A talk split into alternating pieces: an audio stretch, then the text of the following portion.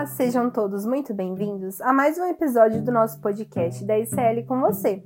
Eu sou a Rafaela e hoje nós iremos abordar sobre o fermento químico, que por mais que o seu próprio nome já diz, muitas pessoas o confundem com o fermento biológico e se perguntam qual a diferença entre eles. Mas quem irá nos ajudar e tirar nossas dúvidas a respeito deste produto é a Daisy, que é engenheira de alimentos e é a nossa coordenadora de laboratório de aplicações na ICL Brasil. Olá, Daisy, seja muito bem-vinda a mais um episódio do nosso podcast. Oi, Rafaela, é um prazer estar aqui para falar um pouquinho sobre fermento químico. Daisy, para iniciarmos este bate-papo, nós gostaríamos de saber qual a diferença entre o fermento químico e o fermento biológico. Você pode explicar para a gente? Bom, vamos iniciar explicando a diferença entre o fermento químico e o biológico. O fermento biológico ele é o fermento usado para pães, pizzas e panetones, por exemplo.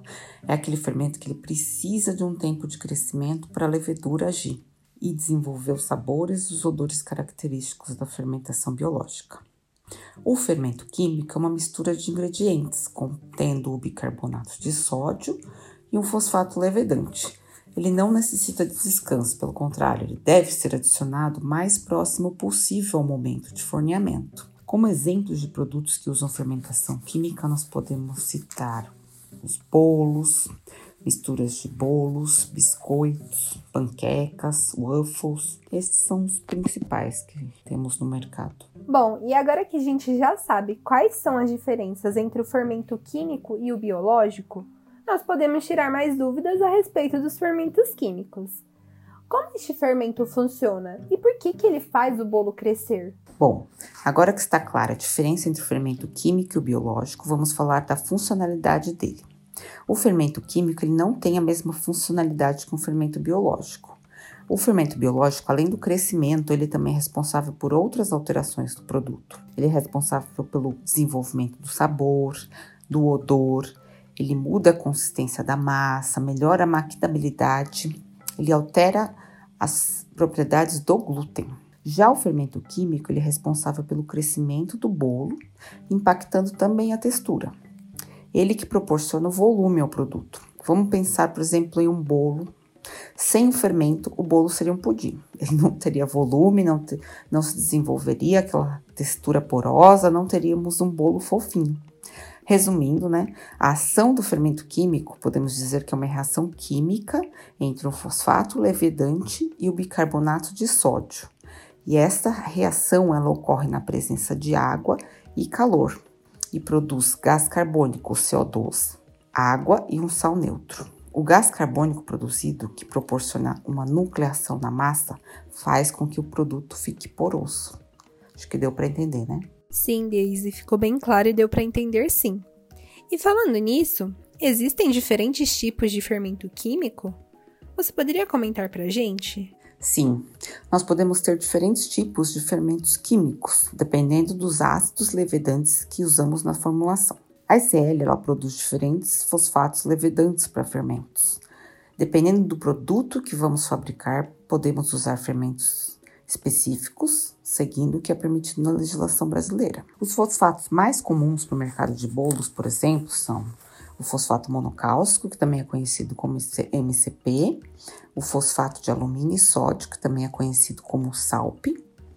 Também temos o pirofosfato ácido de sódio, que também é conhecido como SAP, e o pirofosfato ácido de cálcio, que também é conhecido como CAP.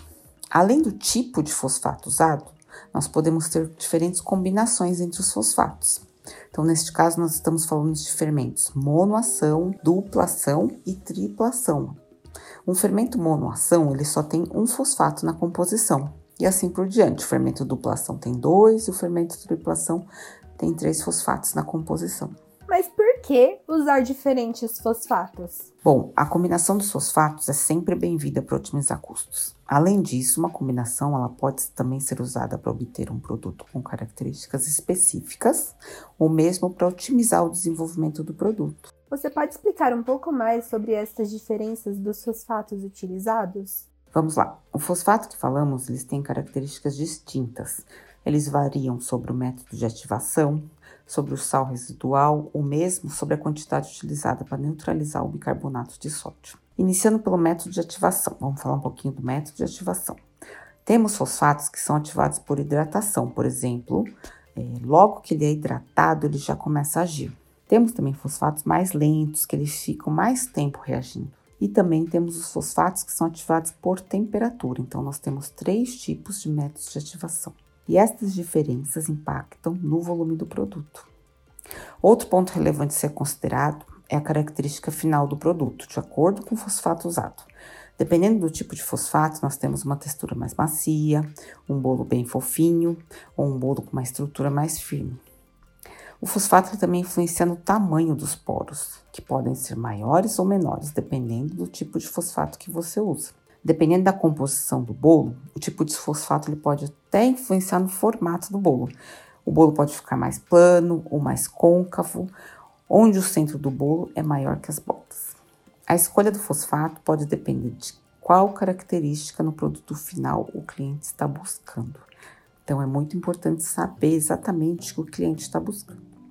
Outro ponto importante a ser considerado para a seleção do fosfato algum requerimento nutricional, por exemplo, né? Se o cliente tem a restrição de sódio, nós usamos fosfatos de cálcio, combinado também com fosfatos com menor quantidade de sódio. Daisy, e pensando aqui nos diferentes produtos que a gente faz no nosso cotidiano, eu posso usar o mesmo fermento para um bolo e para um biscoito ou não? Ótima pergunta, Rafael. Vamos fazer uma rápida comparação entre essas duas aplicações de fermento na indústria de alimentos. O tempo de forno de um biscoito ele é muito menor quando comparamos com o tempo de forno de um bolo, certo? Nós queremos que o fermento ele reaja no forno pois é onde o produto deve crescer. E precisamos ter a liberação de gás o maior tempo possível, até que o produto se estruture para manter o volume. Bom, então no caso do biscoito, o fermento pode agir mais rápido e a liberação do gás também não precisa durar tanto tempo quanto no bolo, porque o tempo de forneamento é mais curto. Nós podemos usar fosfatos de ação mais rápida, em alguns casos, ação mais lenta, os quais já são suficientes. Já no bolo é um pouco mais complicado. O tempo de forno é bem mais longo. O melhor né, seria manter a liberação de gás mais longa, pois a estrutura do bolo ela demora mais tempo para se formar. Então, nesse caso, já é interessante usarmos também fosfatos que tenham uma ação mais lenta e também sejam ativados pela temperatura no forneamento. Portanto, quando nós combinamos diferentes fosfatos em um fermento, nós conseguimos otimizar a ação do fermento e alcançamos uma melhor performance. Todas essas variáveis são consideradas quando nós, usando os fosfatos da ICL, desenvolvemos um fermento para o cliente. O tipo de aplicação, o processo de produção, os requerimentos nutricionais, o custo muito importante, as características sensoriais do produto final que o cliente deseja. E a ideia é desenvolver um produto customizado para o melhor atendimento da necessidade do cliente. Ah, bem legal, Daisy. E eu agradeço você por compartilhar essa informação conosco, porque muitas vezes nós seguimos as receitas da internet ou até mesmo aquela receita de vó e não sabe o porquê daquele ingrediente.